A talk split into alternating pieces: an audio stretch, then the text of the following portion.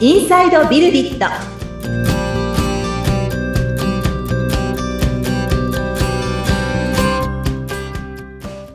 こんにちは。株式会社ビルディットの富田です。アシスタントの菅千奈美ですそして今回もはい。どう株ぞ。式会社イメイクの浜野さんに出演していただきます浜野さん、はいよろしくお願いいたしますはい。よろしくお願いします。はい、あの前回富田さんと浜野さんの慣れ初めをね、あうんのお聞きしましたけれども、実際に今一緒にお仕事をされているということで、そのあたりのお話を今回お聞きしていきたいなと思います。はいはい。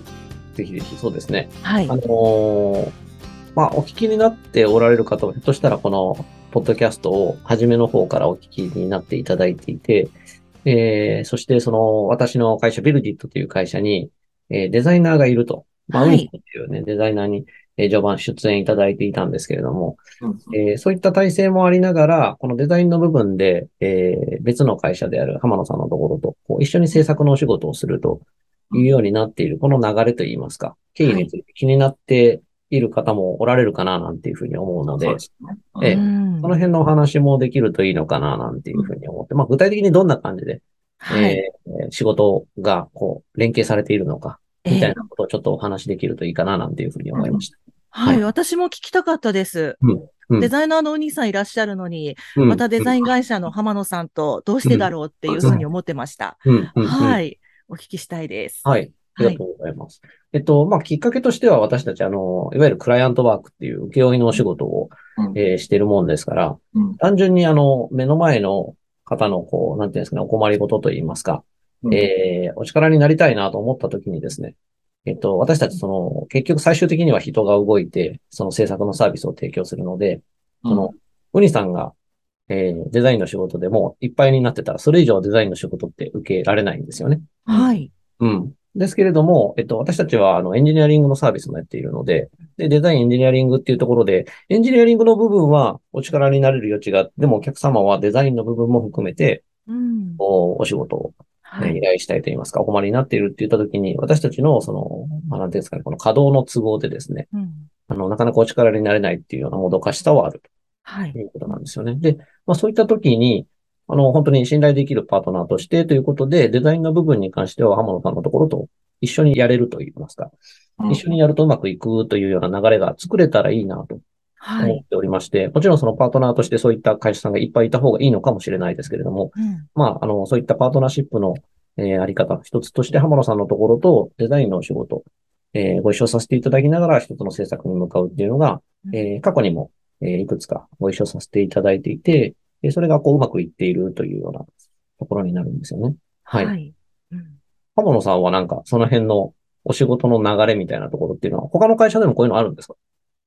ありますね。やっぱりそのデザイナーがそもそも、なんていうの、インハウスっていうか、まあ会社の中でいないい場合だったりだとか、まあ富田さんのところみたいに、その基本的にはエンジニアリングが中心として、まあデザイナーが何人かいるっていうところで、あのうん人手が、あの、まあいわゆるマンパワーですね。マンパワーが足りないっていうところの限界があって、まあ依頼をいただくとか、うん、うん。はいまあ、そういうケースもありますね。うん、うあん。とは、えっ、と、例えば、そうですね、最近だと、とある、あの、学校さんとかから依頼をもらって、うんいわゆる、まあ、そこの学校さんは、あの、教職員の方がずっと運用してたんですけども、うんまあ、さすがに本職がちょっとおろそかになりがち、うんうんなりそうだっていうことで、それなんとか助けてくれみたいな。っていうところからもう提案から入るとか、はい、うんっはてい。いうケースもあったりだとか、えーはい。っていうので依頼もらうことは多いですね。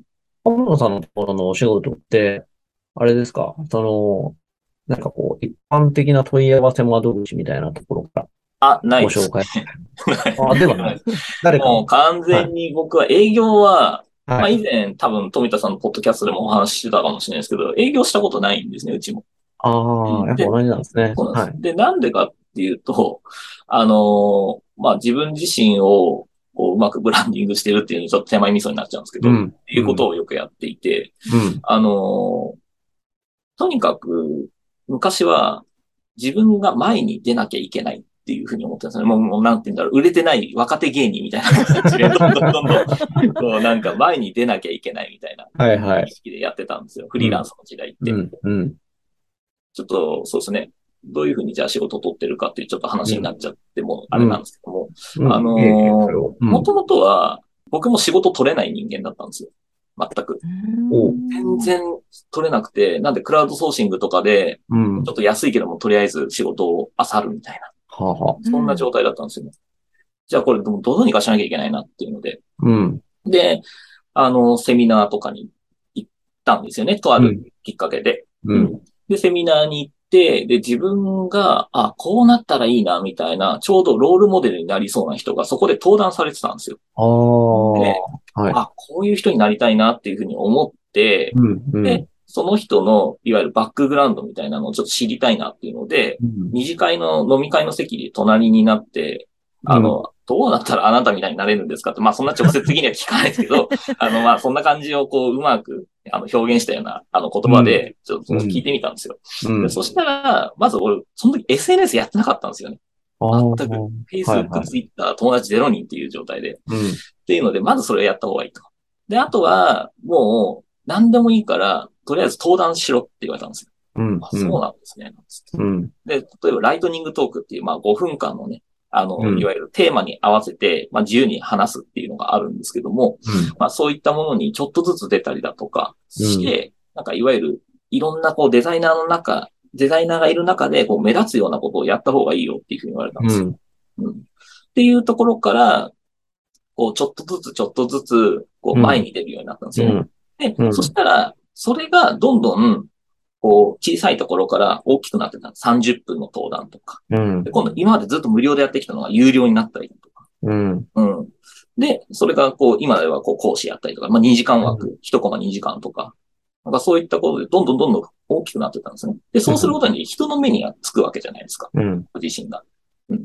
で、そうすると、やっぱりその箔がつくんですね。うん。うん。やらしい言い方すると箔がつくんで、なんで、それで、こう、仕事っていうのが、こう、どんどんどんどん依頼来るようになったんです。うんつまり、自分が、こう、いわゆるブランディングすることによって看板になって、うん。うん。で、え実際に登壇することが営業になったわけですよ。うん。一人一人に名刺配るのって結構大変じゃないですか。でうもん100人の前でもう登壇すれば100人に名刺配ったことと一緒なんですよ。うん。だからもっとよりよい深く僕のこと知ってもらえるわけで。っうん。ていうことで、なんかそこで信頼を得たりだとかして、うん。仕事がどんどん来るようになってきた。うん。うん。こんな感じの流れなんで、なんで、うん特にそのなんかこう、窓口とかっていうのは、まあ、死では僕が窓口ですよね。うん。う僕ん。自身が窓口になって、うん。仕事を取ってるとういん。うような感じですかね。おー、そうなんですね。ありがとうございます。あの、仕事取れないとかいう時期があったんですね。全なん然、だから、信フリじーラらンれスんの時代だから、9年ぐらい前、10年、9年ぐらい前とか、はいそうですやっぱその、それをこうやっていこうっていうね、あの、一回その外に、なんですか、勉強会とかで、うんえー出会った方の、まあ、ロールモデルみたいな存在に出会い、はいうん。そういう人からのアドバイスもありっていうお話、いいですね。なんかそう、ですめちゃくちゃ参考になりますね。全然これからもしフリーランスで活動される方は、もう、ねそういう、いわゆるビジョンを、自分の完成図を見つけて、そこでロードマップ引いて、うん。点と点、ね、見つけたけども、線をどうやって引いたらいいんだろうっていうのは、まあ、それ聞かないと多分わからないことあるんで。あのーなんか今話聞いてて、浜野さんはもうすでにフリーランスになっていたというか、で、仕事取れなくて困ったっていう経験ですよね。そうですこね。れやっぱパワーになりますよね。あの、あの、困るの大事。そうなんです。あの、やらなきゃ死ぬなので、うんそうですよはね。 い そうなんです、そうなんです。あの、困る前からもやもやするのと、本当に困ってて何とかしなきゃっていうのは、うやんっぱパワーがだいぶ違ってくるんだろうな違いますね。うん。人間危機感出ると、やっぱかうん動き方が変わります。ですよね。はい。僕は当時、まああれ僕もねは実は人と喋るの本当に苦手で嫌いだったんですよ。ああ、そうなんですね。多分10年前の僕にこの依頼が来たら、まあ来ないとは思うんですけど、来たら絶対嫌って言ってました。この収録のね。 そう収録絶対嫌だ、はい。はいあの、本当に人となるべく関わらないで生きていこうっていうようなタイプだったんで。うん。はいうん。ただやっぱこの危機感が自分を変えたわけですよ。はいはいはい。そんなこと言ってらんない。それだったら死んじゃうって思った んで、どうにかせなっていうことで、はい。いいですね。今やもう数千人の生徒さんへのそうですね。ねはい。関わりの実績も持っておられるっていう。はい。はい。私の話は多分、あの、数回前にね、してるんですけれどそうも、ですあれなんですよね。ブランディングってあんまりそんなに戦略的にというか、あの、やってきてなかった。まあ、意識はしてたのかもしれないですけど、なんかこう、お仕事をこう、少ないご縁の中でいただいた、そのご縁の中で、まあ、その仕事は丁寧にやろう、丁寧にやろうっていうのを重ねてきた結果、まあ、結局その紹介をいただけるようになっていったっていうところではあるんですけれども、その、ブランディングですよね。こう、うん一体他というところで、講師経験っていうところの話。ううんん。で、本当にキャラが立っていると言ったらあれですけれどもね。まあでもキャラ立ちはね、結構大事だなと思って、特にデザイナーは。で、なんでかっていうと、うんあの、まあさっきの富田さんが、まあなぜ外注依頼するかっていうところの話にもちょっと繋がってくるんですはけいど、はいはい。あのデザイナーの得意分野って、あの、住人トイレなんですよ。はあはあはあはいあの、はい例えば同じテーマでデザイン作ってきてねって言ってポンって出したら、うん。絶対10人が10人同じデザインで、まあ似たようなレイアウトはあるかもしれないです。ただ、うんで色とか形とかっていうのは、絶対にどこか違ってくるわけですよ。うん。うん。なんで、あの、デザイナーこそ、そういう自分の特色っていう、尖り方っていうところを少し出していった方が、うん。うん。あ、このテイストだったらこの人に頼もうとか、うん。あのテイストだったらあの人に頼もうみたいな、なんかそういうことがこう、ね、できるので、デザイナーの表現力っていうん。う、うん、っていうのが人それぞれ違うので、うん。うなんんで、その得意分野がそれぞれこうあると思うので、うん。うん。なんで、あの、例えば富田さんが、じゃあね、ポップっぽいようなデザインの案件がもし来ましたって言ったら、やっぱそれにこう得意はいは。ない方が、やっぱりそのコミュニケーションコストも少なくなるし、うん。う。。うんね、あの、自分の思ったような形が出てきやすいわけじゃないですか。うん。高級感のあるものっていうのをこうね、依頼として受けたら、やっぱそれが得意な人。でそれが真逆だったら多分すごく大変だと思うんですうよ。ん。うん。うん。なんで、人によってそのデザイナーの得意分野っていうのはそれぞれあったりするので、まあそういったところを、まあデザイナー自身で言えばそれを発信するべきだし、うん。で、それをこう受け取る側も、あの、なんだろうな、それに適したデザイナーをこうアサインするわけであって、っうん。ていうことをまあやっていかないといけないんじゃないかなっていうところはありますね。うん。この話面白いですよね。その、必ずしも、もうすべての人に受け入れられるような、わかりやすいというかう、んうんうん。それって結局、なんていうのかな、重要なと言いますか。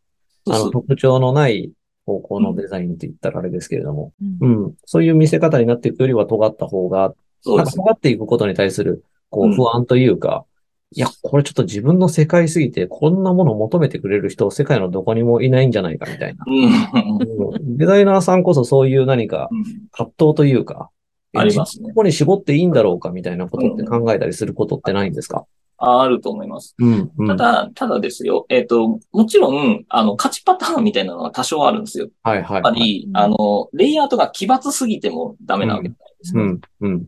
なんで、基礎を抑えた上で、うん。その自分の色っていうのを出すのはありだと思うんですけども、うんデザイナーの最適解っていうのがあるので、うんうんそのデザインの最適解っていうのを、うん。ある程度踏まえた上で自分の色をそこに入れていく。うん。うん。なんで、うんあの、特色出すのは全然いいんですけども、あはいくまでそれはベースがあった上で。はいはい。手張りの。手張そうりです、そうです。は手い張り、まさに手張りなんですけうど。ん。うん。あのー例えば建築で言うと、うん。まあ、基礎の土台、それがなければ、上物がいくらどんなものが綺麗なものが立とうが何しようが、うんまあ、崩れちゃうわけですよ。何か地震があったりだとか、はいはい。何か不備なね、あのーことが、なんか例えば天災とか、まあ、いろいろあったら、すごく、こう、なんていうの、倒れちゃうわけじゃないではすか。いはい。崩れちゃうわけじゃないですか。うん。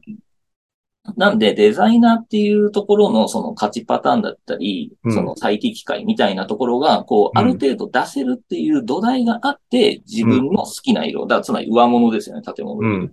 うんうんっていうのは、もうどんどんいろいろ自分のカラーを入れていってはいいとは思うんですけども、うん内藤とかね、うん。うんっていうようなまあ実感際じ。そうですね。冒頭お話しした私が浜野さんのところに、うんあの、お願いする、なんていうんですかね、こう、経緯といいますか、理由の一つに、あの、今、言語化をしていただいた感じがあるんですけど、はい。なんとなく認識していたこととして、あの、最低限外さない部分ってあるんですよね。で、私たちがすごく大事にしているところとして、その最終的なその成果物が、あの、まあ、私たちエンジニアリングで最終的にソフトウェアとして、ソフトウェアサービスとして、あの、お客様のえー元に届けられて、そこからこう価値を生んでいくわけですけれども、その、なんていうんですかね、目的を果たせる状態になってるか。合目的性というか、あの、制作で終わるんではなくて、それが本当にその目的を果たすものになっているか、みたいなところの目線が、まあ、浜野さんのところのお仕事はもうベースラインとしてそこがあるので、でその上で、まあ、いろんなクリエイティブがあるっていうところだと思うんですけど、それがあるから割とこう安心して、こう、うん仕事を依頼できてるのかなっていうふうにも思うところありますね。はい。うんはい。はい。そんな感じで、あ、でももういい感じでお話ししましたので、うんはい。いや、面白いですね。はい。この辺の話をしてもいいかもしれないですし、そうですね。あの、場作りの話もしたいですよね。うん。はい。はい。うんいろいろテーマがはい。ありそうですけれども。ありそうですね。びっくりはしい。じゃあ今回はこの辺にしておきましょうか。はい。はい。番組を聞いてご感想やご質問、お問い合わせなどがありましたら、番組説明欄に富田さんの会社の URL を記載しておりますので、そちらからお願いいたします。はい。えーこの番組は Apple Podcast、Google Podcast、えー Amazon Music Podcast、Spotify でも、えーお楽しみいただけますので、えー番組を聞いて、えー気になる方ですね、気に入っていただけた方は、購読フォローの設定もお願いいたします。毎週木曜日に配信しております。はい。次回もどうぞお楽しみに。はい浜野さん、富田さん、ありがとうございました。はい、ありがとうございますありがとうございました。